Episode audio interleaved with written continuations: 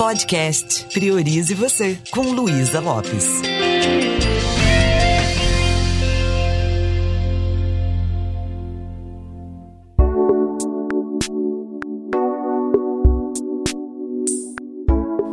Olá, hoje eu quero falar um pouquinho com você sobre um assunto que eu julgo muito importante, sobre autoestima. Como é que está a sua relação com você mesmo? Muitas vezes nós achamos que a autoestima é, tem a ver com a autoimagem, né? Você pode se achar bonita e ainda assim você não se amar, sabia? A autoestima é a forma que você lida com a pessoa mais importante da sua vida, que é você mesmo. Então, quando nós começamos a observar a nós mesmos, nós somos pessoas que estamos sempre nos dando força na vida ou nós forçamos a barra com a gente mesmo? Tem uma frase que fala: você se dá força ou você se força? Nós aprendemos já a nos posicionar diante das pessoas? Nós olhamos nos olhos enquanto estamos falando? Ou nós ficamos meio que mendigando amor? Será que a gente tem a crença assim, ah, para mim qualquer coisa tá bom, prefiro ter prejuízo do que dar prejuízo para as pessoas? Eu não preciso dar prejuízo para as pessoas, mas eu também não tenho que ter prejuízo. O quanto você valoriza esse ser humano tão fantástico que é você. Você se acha uma pessoa fantástica? Você sabia que você é fora de série, que não existe no mundo ninguém igual a você? Então, a partir do momento que você aprende a desenvolver uma relação amorosa, respeitosa de você com você mesmo, você se posiciona na vida, você faz escolhas mais acertadas e você aprende a patrocinar os seus projetos e sonhos. Quando a gente não faz isso, a gente fica meio que refém das circunstâncias. É, o quanto você prioriza você na vida? Nas coisas simples. Quando você vai ao supermercado, você vê alguma coisa que gosta, você fica muito preocupado com o preço? Ou quando é para o outro você compra, ou quando é para você você né, deixa para lá. É, como é a sua conversa com você mesmo? Você está sempre criando tóxico interno, falando que não está bom. Por exemplo, a base da autoestima é a autoaceitação. Se eu tenho um metro e, e sessenta né? Na realidade, eu acho que é isso mesmo que eu tenho. Eu, e fico achando que eu sou muito baixinha, se todos os dias eu fico falando isso, ah, que pena que eu sou muito baixa, e fico fazendo isso, o que, que vai acontecer? Eu vou criar um tóxico na minha relação comigo mesmo. Se eu tenho uma característica né, do meu físico, que eu sei que eu nasci assim, o melhor que eu posso fazer é me aceitar. Por quê? Porque são todos os dias eu vou fazer bullying comigo mesmo. Eu vou me criticar, e sabe o que vai acontecer? Eu vou construir uma muralha nessa relação com o mais belo que eu tenho, que é a minha essência. O quanto você se permite ter um tempo de qualidade com você? Às vezes nem isso a gente faz, não é? A gente se apronta para ficar com o outro, a gente prepara tudo para as outras pessoas quando chega uma visita na nossa casa, mas para a gente qualquer coisa tá bom ou não. Quem sabe você já aprendeu a nutrir o seu sentimento de amor próprio. Você sabia que a autoestima ela se constrói aqui, ó, no primeiro lar uterino, lá onde nós moramos pela primeira vez, e também ali na tenra idade, de 0 até 4 anos, a gente já construiu a base do prédio da nossa vida. Daí a importância da mamãe, do papai, quando vai conversar com a criança, demonstrar amor, mas também colocar limites, mostrar que se importa com aquela pessoa.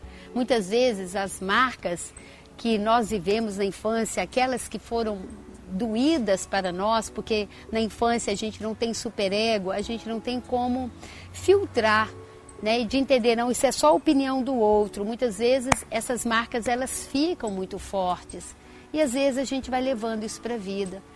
Existem pessoas que são muito bonitas, bem-sucedidas, mas que têm autoestima baixa, não acreditam em si mesmo, não confiam na sua capacidade. Por quê? Porque tem ali alguns registros que a programação neurolinguística chama de imprint, como se fosse uma tatuagem assim no nosso emocional.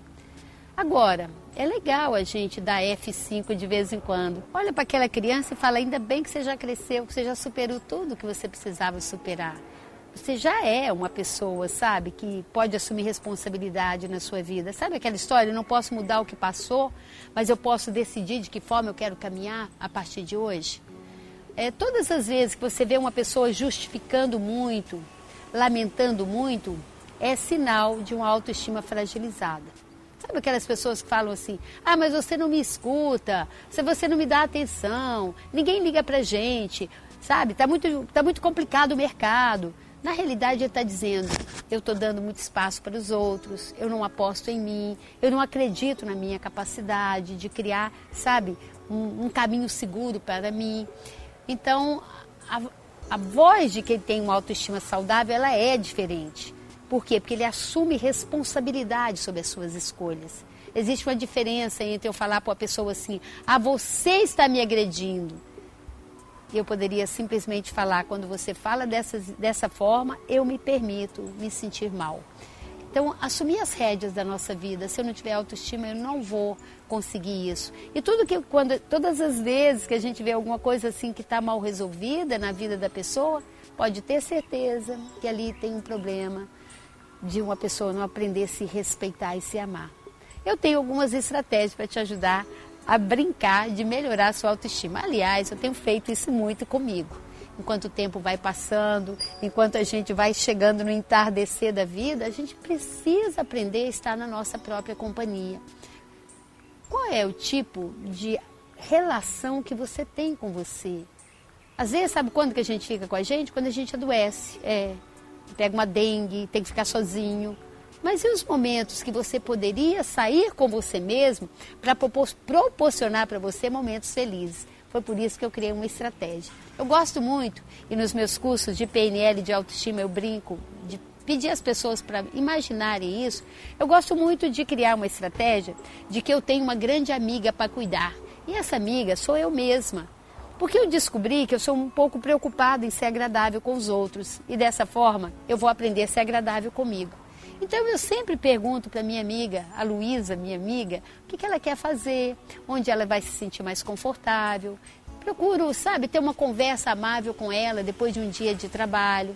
Se ela vai ficar mais tempo no carro, eu procuro fazer com que o tempo que ela vai ficar ali, quando eu estou dirigindo com um tempo maior, eu procuro fazer com que ela tenha algum, algum prazer ali dentro, que seja uma música legal. Eu permito a ela convidar para ela olhar a beleza que existe aqui no nosso Espírito Santo.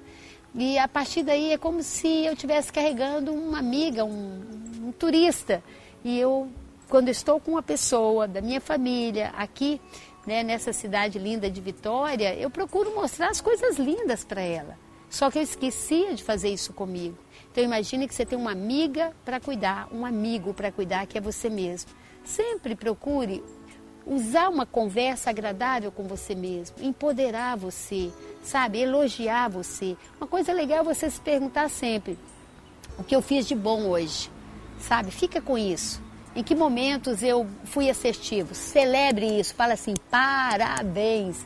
Brinque de tornar essa amizade de você com você uma amizade saudável, nutritiva, forte porque é com você que você vai conviver a sua vida inteira. E a outra coisa é você aprender toda manhã, quando você acordar, olhar no espelho e se perguntar: o que eu posso fazer hoje para você ser mais feliz? Muitas vezes a gente olha no espelho e fica assim: nossa, eu estou ficando velho. O espelho responde: tá mesmo. Mas que tal você olhar nos seus olhos e todos os dias criar um momento de uma conversa agradável com você? Falar para você mesmo, vai dar certo, eu acredito em você, eu estou do seu lado, eu vou patrocinar esse seu sonho como um grande amigo que você quer ajudar. A partir daí, você vai notando que a sua vida vai fluir mais facilmente. Então, brinque disso. Coloque todos os dias no caderninho coisas boas que te aconteceram, faça elogios para você e prometa para você mesmo assumir responsabilidade sobre a sua felicidade, porque a partir daí todas as outras relações é, deixarão de ser complexas. Por quê? Porque você aprendeu a ter um respeito e um amor próprio realmente verdadeiro. Eu desejo do fundo do meu coração que você possa transitar pela vida em perfeita harmonia com seu melhor amigo, com a sua melhor amiga, que é você mesmo.